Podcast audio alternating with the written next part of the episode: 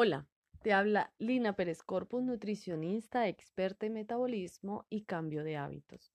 ¿Qué tanto escuchas a tu cuerpo y por qué enferma? Este es el audio del día de hoy. Parto desde mi filosofía, en la cual considero a mi cuerpo como un templo donde habita mi alma y mi espíritu, y siempre quiero que mi alma y espíritu estén en calma y en paz. Por ello, el lugar donde habitan debe estar limpio y sano.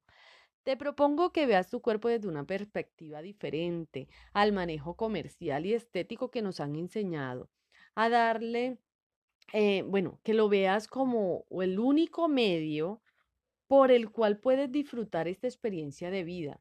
Piensa que sin tu cuerpo no podrías ver, no podrías tener hijos, disfrutar de tu pareja, no podrías abrazar a tus seres queridos, no podrías viajar, trabajar o hacer lo que más te gusta o te apasiona como el deporte, cantar, pintar, hablar, hacer manualidades, etc. Recuerda que tu cuerpo es tan perfecto que no se olvida respirar para mantenerte vivo. Tiene muchos mecanismos de defensas contra infecciones si estás en peligro, te da una fuerza sobrenatural, aumentándote ciertas hormonas para que corras o trepes lo más rápido posible. Te avisa cuando algo anda mal, con algunos síntomas como fiebre, dolor.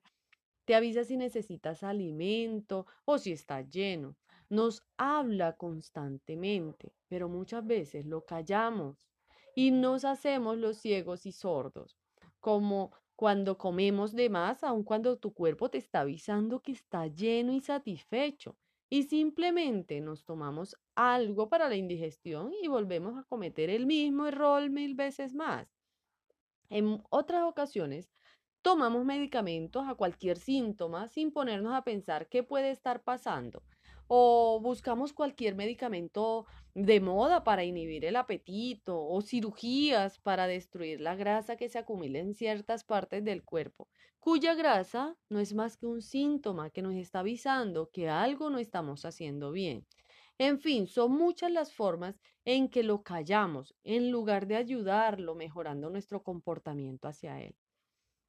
Otra forma de maltratar a nuestro cuerpo es diciéndole cosas feas, cuando nos vemos al espejo, en una fotografía, esto nos pasa principalmente a, las mujeres, creo, que nos gusta compararnos y nunca estamos conformes con lo que tenemos. Esos pensamientos muchas veces son de desprecio u odio hacia nosotras mismas. Pongámonos a pensar por un momento que nuestro cuerpo es como una amiga, que siempre nos dice cosas hirientes o feas. Obviamente la decisión más sana no es volverle a hablar, y sí, así pasa con nuestro cuerpo. Llega el momento en que ya no nos avisa, se desconecta y simplemente sobrevive. Y es en ese momento cuando empiezan a llegar las enfermedades crónicas, que precisamente derivan de aquellas cositas o síntomas que nunca le prestamos atención. Y cuando la enfermedad nos perturbe el alma es cuando damos una mirada hacia adentro a analizar y escuchar cuál es la mejor forma de tratarlo.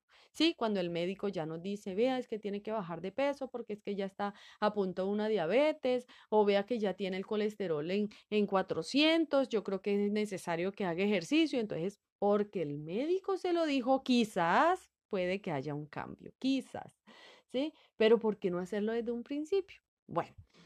Cuando estás en medio de una enfermedad, tus energías, tu dinero, tu vida en general gira en torno a recuperar aquello que nunca cuidaste, que es tu salud. La salud yo la considero como el mayor tesoro, el tesoro más valioso, pues cuando la persona enferma daría todo lo que tiene a cambio de recuperarla. Entonces los sueños, los viajes, el proyecto de vida cambia y muchas veces se detiene o se interrumpe para siempre a causa de la enfermedad.